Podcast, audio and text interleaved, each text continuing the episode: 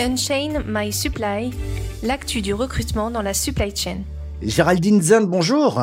Bonjour Michel. Euh, vous êtes consultante au cabinet Fed Supply à Aix-en-Provence et vous nous dites vous, que vous rencontrez des difficultés pour recruter des approvisionneurs. Alors comment faire face à cette pénurie? Alors déjà, vous avez plusieurs moyens qui s'offrent à vous, tant sur la partie gestion de l'approvisionnement en interne, mais également sur la partie recrutement sur ce type de profil. Tout d'abord, en interne, vous pouvez diversifier vos fournisseurs.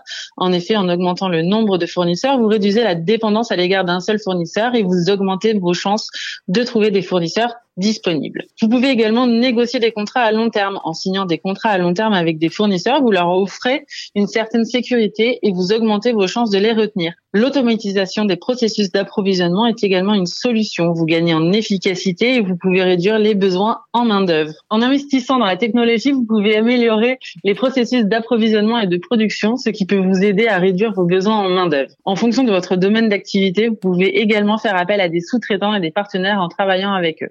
Vous pouvez répartir les risques et augmenter vos chances de trouver les fournisseurs disponibles. Mmh. Géraldine, on va revenir au début, si j'ose dire. Quel est le rôle ou la fonction d'un approvisionneur? Eh ben, l'approvisionneur est le garant de l'acquisition et du stockage des fournitures nécessaires à l'entreprise pour couvrir ses besoins, tout en optimisant les coûts et la qualité du service et en évitant les ruptures. Avec le processus d'achat, l'approvisionnement conditionne le fonctionnement de l'ensemble de la chaîne logistique. Avec la digitalisation de la chaîne logistique et l'augmentation constante des références, le métier d'approvisionneur prend de plus en plus d'importance et il s'enrichit de nouvelles compétences toujours plus orientées vers la maîtrise de la data. L'approvisionneur est le rôle clé d'une entreprise pour garantir sa rentabilité, son bon fonctionnement et la satisfaction client. Et la question centrale qui nous occupe aujourd'hui, comment recruter aujourd'hui un approvisionneur, femme ou homme d'ailleurs. Notre cabinet a effectué un bilan sur les recrutements sur l'année 2022 et le CDI prend de l'ampleur par rapport au CDD et à l'intérim. Les candidats très sollicités se décident en fonction de l'intérêt du poste, mais surtout du niveau de rémunération, de l'ambiance au travail et de la possibilité de faire du télétravail. Les candidats vont continuer à privilégier la qualité de vie au travail et la flexibilité en 2023.